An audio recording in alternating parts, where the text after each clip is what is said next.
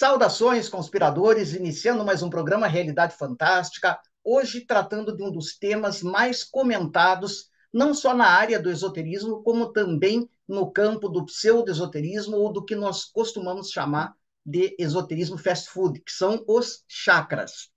Os chakras, como todos sabem, são aquelas centrais de energia ou campos de força que estão perfilados, né? Se formos é, traçar um paralelo no mundo físico com a coluna espinal e que tem várias responsabilidades no nosso desenvolvimento psíquico.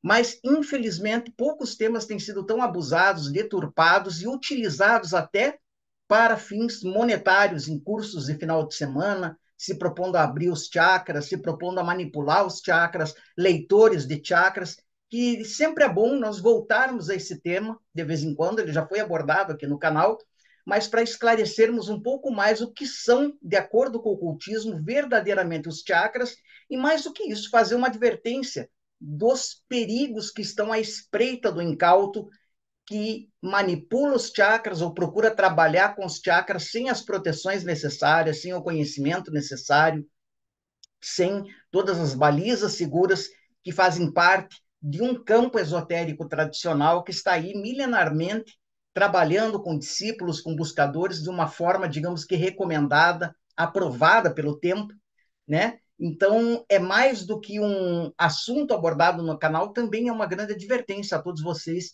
que nos seguem aqui, porque aqui você sabe, você aprende, você tem o compromisso de aprender. Aqui não temos o sensacionalismo ou a pretensão de crescer a qualquer custo no, o nosso compromisso sempre foi passar assuntos sérios é, relativos a esses campos do ocultismo, do esoterismo, das paraciências, enfim.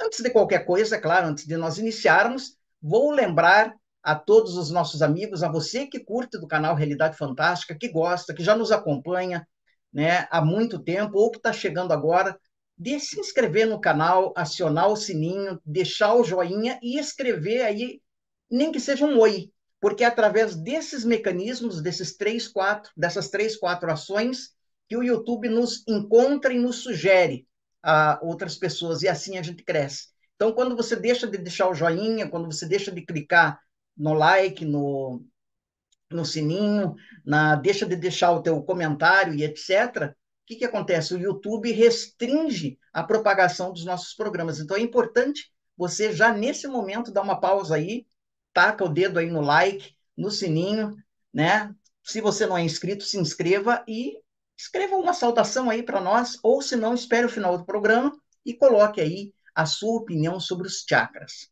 Antes de continuar, quero lembrar que existe uma forma muito fácil de você colaborar com o canal Realidade Fantástica, que é através de doações por meio da nossa chave Pix. Está aparecendo um QR Code aí na sua tela. Caso você queira fazer uma doação de qualquer valor, nos ajuda muito a continuar com essa missão. Também não se esqueça de conferir na nossa página, no nosso site realidadefantastica.com.br, entre lá em cursos e você vai conhecer o portal Realidade Fantástica, ou melhor, a Academia Realidade Fantástica, que congrega todos os nossos cursos, o portal, que é a nossa academia de aulas né, semanais, de certa forma, enfim, uma série de, de, de meios de você participar mais proximamente aqui com os nossos estudos. Vamos lá, vamos falar dos chakras. Evidentemente que esse termo é sânscrito, né? E numa tradução literal significa roda, né? Esse, a questão dos chakras, ela ganhou grande relevância quando se associou esses chakras ao despertar de poderes psíquicos, de siddhis, como se diz em sânscrito, no yoga, né? No, no buscador. Mas o fato é que não se aborda, e esse é o primeiro erro que muitas pessoas que pretendem trabalhar com chakras ou falar a respeito dos chakras comentam, não se fala de chakras sem abordar todo um conjunto com o qual eles estão relacionados. Não se fala de chakras sem falar do nosso microcosmo humano, de todos os nossos sete corpos, do macrocosmo no qual nós estamos inseridos e quais são as relações entre todas essas instâncias, inclusive com o planeta Terra, que do ponto de vista esotérico é um ser vivo, tem seus canais de energia e tem os seus chakras. Então, quando essa abordagem muito recortada é dada de abrir chakras, de despertar chakras unicamente através de exercícios pontuais, você corre um grande risco. né? Mais do que falar, como já tão decantado na internet, em livros, de cada chakra, qual é a sua função, a ideia do programa hoje é fazer essa colocação dos chakras no seu verdadeiro lugar em relação com outras instâncias sutis do ser humano. Nós sabemos, do ponto de vista esotérico, que nós não temos três corpos, né? Quando se fala em três corpos do ser humano, é uma forma de facilitar a compreensão dos seus verdadeiros sete corpos, que é conforme trazidos por Blavatsky e outros, né, que compõem a conjuntura do ser humano. São quatro perecíveis e três eternos, né? Quatro corpos, vamos dizer assim, materiais e semimateriais, e três que constituem a nossa tríade divina. E os sete chakras, evidentemente, cada chakra está associado a cada um desses corpos, os chakras mais básicos com os corpos mais densos, né? o corpo material, o corpo vital, o corpo etérico, o corpo psíquico e etc., né? o corpo dos desejos. E os chakras mais sutis, a partir do chakra do coração, o chakra da tireoide, o chakra da hipófise, né? o chakra da pineal, né? conhecidos né, em sânscrito, como, por exemplo, Ajna, Sahasrara e outros nomes, esses chakras superiores já estão mais relacionados com a nossa tríade superior. Eles têm uma responsabilidade maior no nosso despertar psíquico, não que não que os chakras mais básicos não tenham a sua serventia, eles são fundamentais para nos aterrar, para nos ancorar, para manter o nosso equilíbrio nessa manifestação densa que é a Terra. Mas a sua abordagem não pode ser feita, por exemplo, desligado da compreensão desses sete corpos, né? Cada chakra está relacionado a um desses corpos, vibra numa frequência que sensibiliza um desses corpos e tem uma função dupla, né? Uma função geminada, tanto na parte psíquica como na parte física. Cada chakra vai estar relacionado a uma glândula ou a um órgão físico do nosso corpo, como também terá a sua função psíquica. Alguns chakras vão trabalhar mais o que se chama de poderes psíquicos, sensibilizar o ser humano a perceber frequências vibratórias mais sutis, que normalmente nós não percebemos, e outros vão atuar mais no campo das emoções, no campo da, do nosso próprio equilíbrio material, no campo da sexualidade, etc.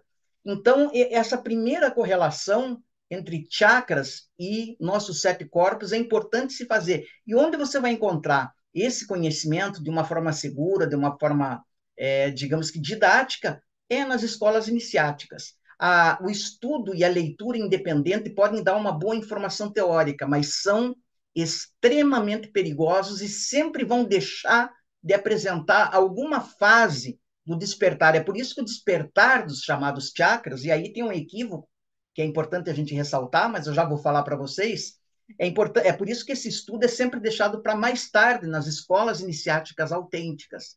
Como exemplo, falando daquelas que eu conheço, na Ordem Rosa Cruz da Morte, você vai começar a trabalhar com eles lá no sétimo grau de tempo, porque toda uma preparação que leva alguns anos é necessária até que você comece a trabalhar com esses centrais essas centrais energéticas nucleares que nós temos em nós, né? Em outras escolas, como no Oriente, o conhecimento dos chakras também vão ser dado nos graus superiores do yoga, não são nas primeiras aulas ou nas primeiras experiências. E aqueles que assim fazem estão correndo um risco e oferecendo um risco grave aos seus discípulos, né? É infelizmente muitos professores de chakras começaram a pipocar aqui e ali a partir aí da da década de 60 e 70, quando surgiu a contracultura, a invasão das filosofias orientais e etc, muitos recortes foram feitos, né, em elementos que fazem parte de um todo e que não podem ser tratados isoladamente. Quer ver outro? a projeção psíquica ou a viagem astral. Ela não pode ser tratada de forma isolada como um CID, como um poder isolado que pode ser desenvolvido como toda e qualquer pessoa. Você pode até desenvolver e se sensibilizar para algumas experiências nesse campo. Mas se ela estiver desligada de toda uma preparação oculta que vai começar com a saúde do corpo físico, com a saúde do corpo psíquico, com as relações analógicas que há entre o nosso microcosmo e o macrocosmo, entre a sensibilização gradativa de todas as nossas células, da sua contraparte psíquica, você vai ter acidentes, exatamente com relação, como ocorre com relação aos chakras. É por isso que os hospitais psiquiátricos, e eu conheço alguns, estão lotados, muitas vezes, de pessoas que foram se aventurar de forma autodidata ou com professores incompetentes e irresponsáveis, porque o termo é esse mesmo, em assuntos tão delicados da nossa natureza, como chakras e projeção psíquica, e mais algumas, é, digamos, mais alguns elementos que fascinam as pessoas, mas que, se retirados do seu contexto, eles se tornam quase que uma bomba relógio. E é assim mesmo que devem ser tratados. Ah, eu disse que os chakras, né, existe um equívoco em relação a eles. Um dos principais é que eles têm que ser abertos, eles têm que ser destravados, eles têm que ser, é, é, digamos que, ativados nas pessoas. Na verdade, isso é uma surpresa para quem conhece os chakras do ponto de vista iniciático, eles não estão fechados nem desativados e nem inoperantes em nenhum ser humano, eles estão em plena atividade em todos os seres humanos. A diferença é que alguns seres humanos estão mais despertos para os níveis de frequência que eles representam. A maioria não está. E quando você fala em abrir os chakras, ou despertar os chakras, na verdade não é necessariamente ativar uma coisa que estaria inativa, porque ele está perfeitamente ativo. Se estaria inativo, você não estaria vivo, não estaria se manifestando no plano material. O que ocorre é você fazer transitar a tua consciência através dessas diferentes centrais de energia e ali viver as experiências correspondentes a cada uma. Então, aqui já começa uma diferença muito grande. Quando vem as pessoas te falando que você tem que despertar, que você tem que ativar, que você tem que abrir os chakras, na verdade, elas não sabem do que estão falando, porque os chakras já estão abertos. Assim como o ser humano, como dizem os budistas, já é um Buda, não tem nada a ser alcançado. Na verdade, você já chegou na reta final, você já está nela. O que acontece é que você não tem consciência. E nesse despertar de consciência que reside todo o processo de evolução. Mesma coisa com os chakras. Os chakras, é preciso entender que, embora eles tenham uma responsabilidade, vamos falar dela, dela né? Eles têm uma função capital na, na nossa questão da nossa encarnação material, não significa em nenhum momento que eles precisem ser estimulados. O que pode ocorrer é você estimular a consciência em cada, digamos que em cada chakra desses. Você se tornar consciente da atividade desses chakras, porque eles já estão a pleno vapor. Assim vamos dizer, tenho certeza que isso vai surpreender muitas pessoas que ouviram por anos que tem que abrir os chakras, que tem que sensibilizar os chakras. Do ponto de vista iniciático, ocultista não é bem assim. Outra coisa muito importante que nós precisamos falar é que esse despertar dos chakras, dos centros psíquicos, não é o mais importante na caminhada espiritual. É um efeito colateral. É um efeito colateral da caminhada espiritual que deve sempre, para sempre, é, primar por esse despertar interior, como eu sempre gosto de falar, dessa metanoia em que você se funde em teu verdadeiro ser em que você se descobre como copartícipe da divindade, ou, se vocês quiserem, como uma extensão da própria divindade em ação. Quando essa supraconsciência é alcançada, né, tudo mais será dado em acréscimo, como dizia o Cristo, né? Então existem yogis que não trabalham, por exemplo, em místicos, com o despertar dos poderes psíquicos de uma forma pontual e quando atingem algumas experiências de supraconsciência, esses centros começam não a despertar, mas começa a, se, a ter consciência de toda, digamos que a sua, a sua operacionalidade. Então, assim acontece. E há outros caminhos que, paralelamente ao foco principal, que é esse despertar interior, vão dando exercício, sim, para essa sensibilização, se vocês quiserem chamar assim, dos chakras. Então, existem escolas que trabalham com isso e escolas que não trabalham necessariamente com esse despertar. Mas, quando a meta é alcançada, tudo que está, entre aspas, dormindo, porque não tem nada dormindo, é posto em plena atividade, né? Se a gente pode usar esse termo, porque ele não é propriamente o mais correto. Então, é importante a gente ter isso em meta para não cair em equívocos, né? Um livro muito importante que foi lançado pela editora Pensamento é O Despertar da Kundalini. Esse livro é o relato de uma pessoa que começou a praticar com os chakras e com a Kundalini, com essa energia que está relacionada, né, aos chakras, né, a energia serpentina que estaria na base da coluna espinhal, e ela de, precisa ser desenrolada, ela precisa ser estimulada para que ela vá a, sub, é, subindo, né, entre a coluna espinal e ativando, entre aspas, todos os chakras, etc. Vocês já devem ter ouvido falar disso. É, ele foi re, re, é, realizar experiências assim, quase perdeu a sanidade. Né? E ali ele faz todas as, a, a, as advertências necessárias do que é trabalhar com esses chakras de uma forma segura. Né? Muitas pessoas ficaram, sim, insanas ou pseudo-insanas por trabalhar com exercícios de yoga, principalmente aqueles que envolvem pranayamas, exercícios respiratórios e mantras, né? sem supervisão, sem a vigia atenta de um guru ou de um professor, ou do ponto de vista ocidental, sem estar inserido na egrégora de uma escola iniciática autêntica.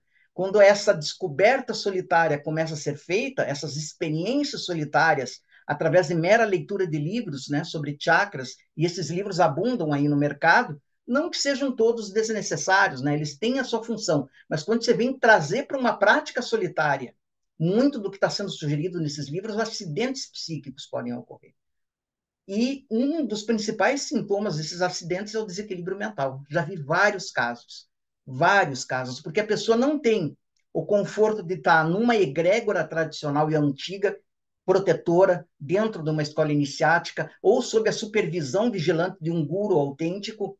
Ela não tem um conhecimento teórico que tem que vir sempre antes do conhecimento prático. Ela não consegue conectar o que está acontecendo com ela com as analogias necessárias, e daí ela fica perdida como uma bolinha de pimbolim, sabe? Aqueles fliperamas antigos que tinha aquela bolinha que ficava pim, pim, pim, pim, pim. É exatamente assim que a consciência dela fica. Ela fica sendo jogada de um lado para outro por centrais de energia no seu próprio corpo psíquico, sem que ela possa comandar isso. Ela é comandada por isso. Então, ora ela entra em pânico, ora ela entra em é, é, experiências de clarividência, de clareaudiência, às vezes ela se sente fora do corpo, às vezes ela se sente dentro do corpo e ela não controla nada disso. Isso é a consequência do despertar, às vezes, que a gente chama de acidental ou involuntário dos chakras. Na verdade, como já disse a vocês, não há despertar nenhum. Eles já estão despertados, mas o que ocorre quando você começa a tomar consciência do funcionamento dessas centrais de energia de forma anárquica, de forma não supervisionada, de forma autônoma, é, de forma acidental, aí começam os problemas. É por isso que esse assunto dos chakras realmente é um assunto muito grave, muito é, delicado, que nenhum mestre autêntico em qualquer parte do mundo consentiria ensinar uma técnica para despertar, se a gente pode usar esse termo, né? uma licença poética, para despertar os chakras, sem antes fazer toda uma preparação, iniciar o discípulo, prepará-lo para, no momento certo, começar a abordar isso. Então, esse é o primeiro ponto. Segundo ponto, qual que é a verdadeira função dos chakras? Né? Eles têm muitos nomes, né? É... Usa-se normalmente o nome que se lhes atribuiu o yoga, né? Que é chakras, né? Rodas de energia mas em algumas escolas iniciáticas, como por exemplo a Rosa Cruz, você conhece como centros psíquicos, outras vão chamar de casas de força, que é o caso de algumas linhas esotéricas do, do islamismo, né? e assim por diante. Né? É, a função deles é principalmente agir como transformadores. O que, que significa isso? Quando você tem uma voltagem, uma voltagem muito elevada, eu não sou técnico em eletricidade, não conheço isso, mas digamos que você tem um aparelho funcionando em 220 mas você precisa reduzir a potência dele a 110 para que ele funcione adequadamente, senão vai queimar o aparelho. O que, que acontece? Você faz uso de um transformador que pode estar embutido no aparelho ou você compra a parte. Os chakras, eles são dados ao ser humano necessariamente como transformadores para permitir que as altíssimas vibrações da alma, se você quer chamar assim, ou do Atman, consiga se manifestar no plano físico, na consciência objetiva essa consciência sutilíssima do Atman, ele precisa é, sofrer uma redução de vibração para que consiga se manifestar adequadamente no corpo físico, né? E na consciência objetiva, na consciência terrena. E daí os chakras entram como transformadores, redutores dessa energia, mas eles funcionam dos dois lados. Eles podem também, de um lado, eles reduzem essa energia para que a gente funcione, opere é, digamos que sem problemas no plano material, como eles também possibilitam estados mais elevados de consciência, porque eles são fazem um caminho, né, é, nos dois sentidos. Eles tanto reduzem a vibração como aceleram a vibração para que você tenha outras experiências. Então, quando você sensibiliza, toma consciência do funcionamento desses chakras, você aí tem um livre comando para utilizá-los de uma forma segura para fins nobres.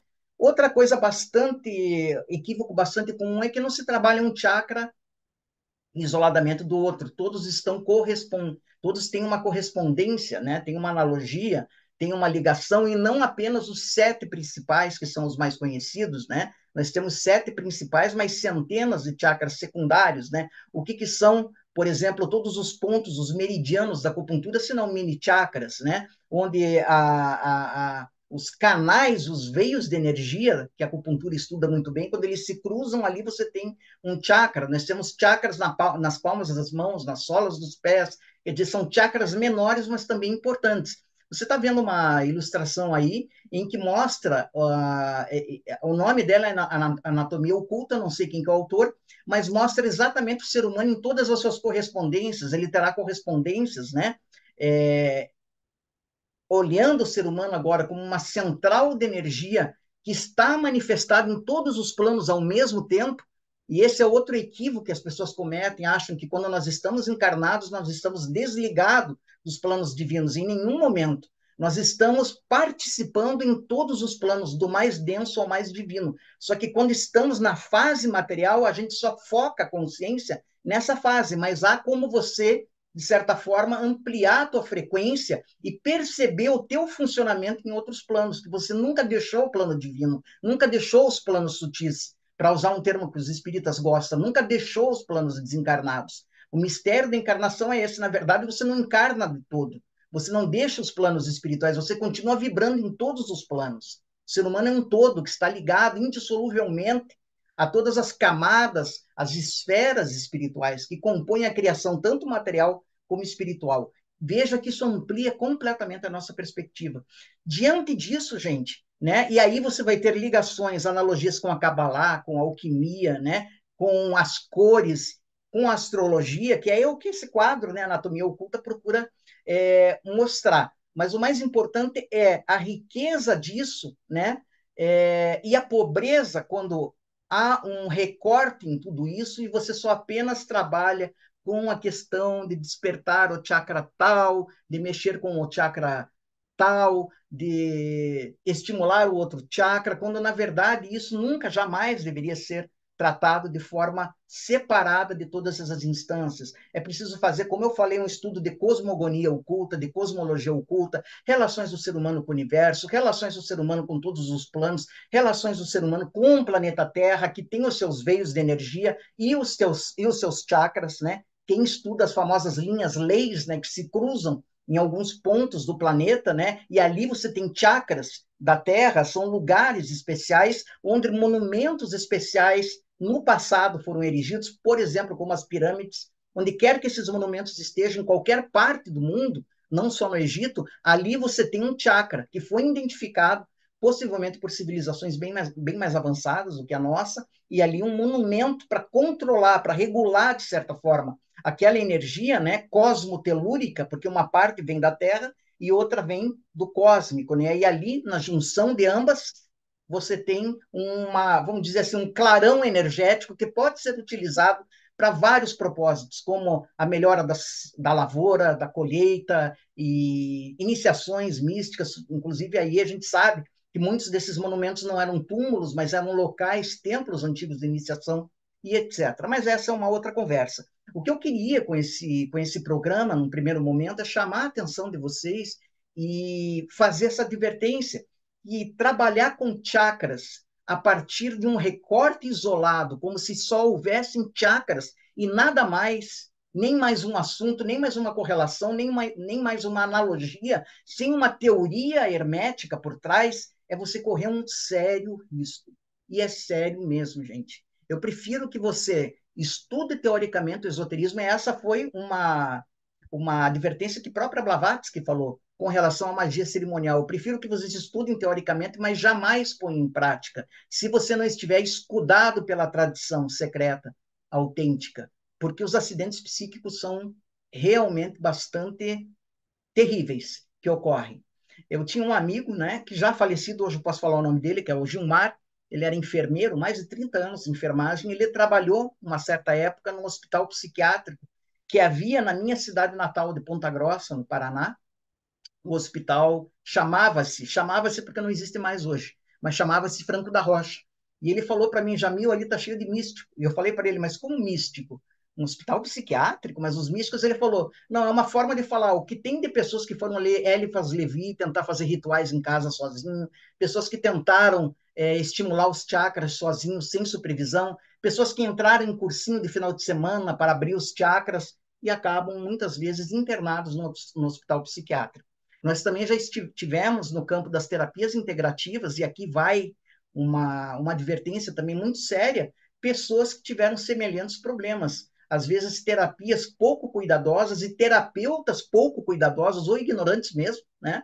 para não dizer de má fé, eu prefiro acreditar que é ignorância, que expuseram pessoas a catarses muito poderosas, a imersões muito fortes, para as quais as pessoas não estavam preparadas. E daí você tocou num ponto, muitas vezes num chakra, né? sem que a pessoa tivesse toda a preparação de que eu estou falando. Daí pode haver uma disrupção de consciência.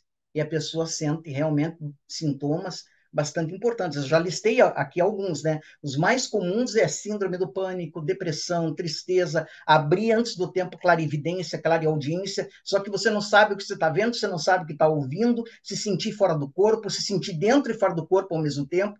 Os relatos são muitos, né? Isso também pode ser chamado em alguns, é, em alguns, por alguns teóricos, de emergência espiritual, né? É uma das emergências espirituais que você pode sofrer né? Você pode trazer isso, e já conheço, conheço casos de pessoas que trazem isso de berço, e daí o que, o que, que ocorre? Elas fizeram essas práticas imprudentes em outra vida e trouxeram, né, digamos que como um fardo kármico, nessa vida, longe de ser um ganho, acaba sendo um fardo, porque a pessoa já nasce com algumas faculdades abertas, com algumas sensações que ela não sabe explicar, ela não sabe lidar, e aquilo tudo começa a desequilibrar a pessoa. Ou a pessoa adquiriu esse desequilíbrio nessa vida trabalhando de forma incorreta com todos esses recessos misteriosos que jazem no nosso interior.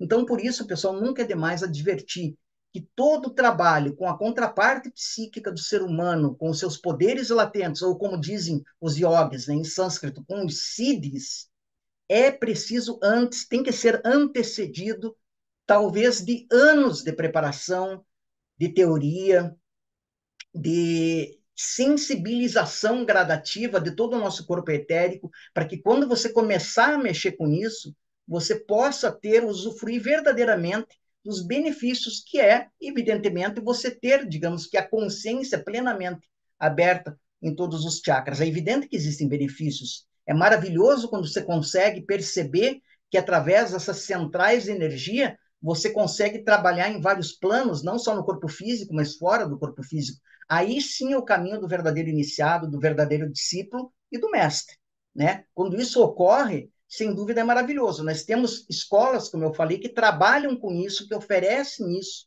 aos seus estudantes, e outras escolas que preferem não mexer nisso. Por exemplo, uma das que eu conheço bem, a Ordem Rosa Cruz da Morte, da qual eu faço parte, a Ordem Martinista, né? E mais algumas outras trabalham, trabalham com esse despertar, mas de uma forma dentro de uma tradição iniciática, de uma forma paulatina, considerando todas essas analogias, né, não de forma isolada, vamos trabalhar os chakras de forma isolada, não, considerando toda essa analogia cósmica, dando uma preparação lenta do discípulo para que quando isso começar a ser mexido, né, quando começar a se trabalhar esses centros psíquicos, as coisas possam correr de forma normal e a pessoa possa só colher benefícios, né? Então, se fala muito também de despertar da Kundalini, que virou uma moda, né? E por isso esse livro que eu recomendo a vocês, O Despertar da Kundalini, o nosso amigo o autor, cujo nome não lembro, mas está aparecendo aí para vocês. Eu lembro que me impressionou muito esse livro quando eu li pela primeira vez, porque ele fala de todas as desventuras dele, quando ele começou a mexer com os chakras de forma inadvertida. Então as coisas começaram a acordar, entre aspas, porque não é acordar, como eu falei para vocês, ele começou ter, digamos que, amplia, ampliações de consciência para as quais ele não estava preparado, e aí os problemas começaram a acontecer, né? Nós temos também outros livros, literaturas sérias, tradicionais sobre os chakras, que muitos recomendam. Você tem o livro do Motoyama, por exemplo, Os Chakras. Você tem o livro da Bárbara Brennan, né, Mãos de Luz, que ela trabalha também toda a questão de chakras. Esses livros são inofensivos e até instrutivos se lidos teoricamente. Mas não se deve tentar em nenhum momento fazer qualquer exercício que ali esteja indicado. Isso aqui é um conselho de amigo para vocês, de alguém que tem uma certa caminhada, que já passou por algumas questões bastante importantes, inclusive é, desequilibradoras e que hoje pode falar de cadeira, né? Se for para trabalhar a sério com a nossa contraparte psíquica, prefira estar sob a égide de uma egrégora, de uma escola iniciática ou sob o guarda-chuva protetor protetivo de um guru autêntico, que possa tutelar, possa te supervisionar. É muito raro no Ocidente encontrar um. É muito raro. Né? É, dos gurus né, que fizeram bastante nome e fama no Oriente, poucos eram verdadeiramente professores abalizados. A gente pode citar alguns, como Ramakrishna Paramahansa, Ramana Maharishi, Sri Aurobindo e mais alguns outros, mas que também deram todas as advertências e treinaram pessoalmente seus discípulos, né? Ramakrishna segurou seu principal discípulo, Vivekananda, muito tempo perto dele, né? Até que ele estivesse preparado para realizar a sua missão, né? O próprio Yogananda, por exemplo, foi treinado pelo seu mestre Sri Yukteswar por muitos anos antes dele ser autorizado a começar a, digamos que, trabalhar é, no Ocidente. Inclusive, tem no livro dele, a autobi Autobiografia de um Yogi, né, é, relatos assim muito interessantes, muito saborosos, de é, experiências de amplidão de consciência que ele teve, e ele perguntava para o mestre, mas por que, que eu não posso me fundir é, indefinidamente, né? E o mestre explicava para ele, olha, você ainda não está preparado, é como você ligar, pôr o teu dedo numa casa de força de não sei quantos milhões de watts, você vai ser torrado, né? Você tem que estar preparado, né? Outro incidente muito interessante na história do Vivekananda é que certa feita Vivekananda tocou, simplesmente tocou no corpo de Ramakrishna quando ele estava em êxtase, quando ele estava em consciência cósmica, e ele próprio, Vivekananda, que já estava muito sensibilizado, começou a perder consciência de quem era ele, onde ele estava, começou a sentir uma amplidão de consciência, ele começou a se desesperar porque achou que ele estava morrendo, que achou que ele estava enlouquecendo. O Ramakrishna teve que voltar do seu êxtase, trazer ele de volta e censurá-lo, né? Porque ele deveria ter respeitado o momento dele de êxtase, não deveria ter tocado, né? Porque o corpo do yogi, quando está em consciência cósmica, muitas vezes ele se torna, né? Digamos que como uma usina é, elétrica, né? É por isso que eles são protegidos, eles têm as cavernas, eles têm, é, quando eles estão nesses momentos especiais, aqueles que cuidam deles né, trancam eles num recinto e etc. Tem muitas, é, muitos relatos desse, nesse nível. Então veja, pessoal, como é sério. Se você esperava um programa aqui falando desse chakra, corresponde a esse som, corresponde a essa cor, tem essa finalidade, esse não é o objetivo, porque isso você vai encontrar em muitos livros aí. E arriscando, quero dizer que somente 10% dessa informação toda que você vai encontrar está correta, de acordo com a tradição mística. Alguns livros que pode-se considerar, digamos que mais ou menos sérios, né? É, que trabalharam com isso de uma forma mais acurada. Um, a gente já citou, que é o livro do Motoyama, né, que fala dos chakras, que era um parapsicólogo japonês que fez um estudo profundo em relação aos chakras do ponto de vista do yoga, né? Ele também era um yogi, praticante de yoga, conseguiu compor um tratado, né? mas não significa que aquilo é a última palavra e que nem deve ser tomado como manual para acordar chakras. Se assim for, é melhor você nem pegar o livro. Né? Se você realmente quer passar por um processo autêntico de desenvolvimento espiritual, né? É, onde a questão dos chakras, a questão da projeção psíquica, a questão de outras habilidades, vamos chamar assim, sejam tratadas no seu contexto, os únicos caminhos que eu conheço particularmente é ou você acha um mestre realizado, um guru verdadeiramente realizado que vai te pegar pela mão sob a proteção dele, ou você se afilia numa escola iniciática que seja legítima, tradicionalmente legítima. Pois daí a egrégora, que é um campo de força dessas escolas, elas também são protetivas, né, para todos os estudantes. Elas vão induzindo um despertar espiritual gradativo, harmonioso, compensador. Então, tudo isso é muito importante que você se recorde. Então, imagino que eu decepcione muitas pessoas que tinham uma visão errada ou uma visão diversa do que vem a ser chakras, é, pessoas que são fascinadas por chakras, mas é melhor a realidade protetora do que a fantasia, ainda que fascinante, mas perigosa. Né? Então, no campo do esoterismo, como dizia Helena Blavatsky, como dizia Papi, como dizia Eliphas Levi, você não, não há meias medidas. Quando você escorrega nesse caminho, esse escorregão, por inabilidade, por falta de instrução, por falta de preparo, pode ter graves consequências. É por isso que é responsabilidade daqueles que guiam outras pessoas é suprema. Esses pseudo-gurus, pseudo-professores que dão cursinho de final de semana para abrir chakras, eles não sabem o karma que eles estão aquilatando.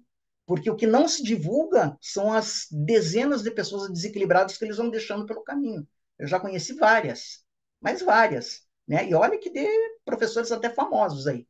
Então, é preciso tomar cuidado, é preciso proceder com paciência, é preciso não abrir mão do estudo teórico, que sempre volto a repetir, tem que anteceder qualquer experiência prática, você tem que estar com um estofo teórico, com balizas teóricas bem sólidas, e depois ir para a prática. Assim como também só a teoria é estéreo, né? É estéreo, não serve para nada, só para inchar o cérebro, né? Também a prática, sem a teoria, pode levar a explosões no laboratório. Né? E essas explosões não são nada agradáveis. É preciso antes o químico saber tudo do manual de química para depois manipular, para depois manipular né, os reagentes no laboratório. Então, esse é o caminho, meus amigos, né, com relação aos chakras. Eu acho que a mensagem mais importante fica sendo de não é, entender os chakras como componentes isolados num sistema oculto. Eles estão relacionados aos nossos sete corpos, às esferas espirituais, a cosmogonia oculta, a cosmologia oculta, a, a contraparte psíquica do próprio planeta Terra, porque nós estamos ligados, se nós encarnamos neste planeta específico, é porque ele tem uma frequência vibratória específica para esse tipo de Atman ou alma que precisa, digamos que, passar por algumas lições nesse planeta, senão nós estaremos encarnados em outras galáxias. Mas se é aqui, nós temos uma ligação indissolúvel também com a contraparte psíquica do planeta Terra, por isso que nada está isolado. Daí vem a ecologia esotérica, daí vem né, o nosso contato né, com as plantas, com os animais, com os minerais, a nossa responsabilidade quando você se dá a um momento de desarmonia, de ódio, de inveja, de ciúme, de desequilíbrio, você não está só desequilibrando o etérico dos seres humanos que compõem uma teia só, mas todo o sistema de vida da Terra e a própria Terra. Você está colaborando para essa desarmonia, daí a responsabilidade cresce.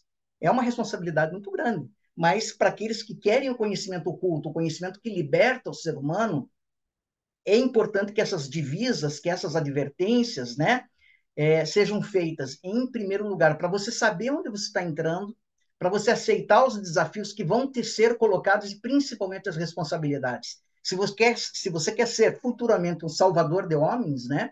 um futuro avatar, que todos nós estamos destinados a isso, né? A se tornar um mestre, você tem que aceitar também a responsabilidade que advém com isso, de uma preparação eficaz, né? De uma caminhada harmônica, para que quando você finalmente sofrer, se a gente pode chamar assim, o último despertar, ele aconteça de uma forma que seja glorificante, né, uma verdadeira primavera da alma e você possa se tornar um Cristo, um Buda, né, e aí sim se tornar um Salvador, um Messias e etc. Né?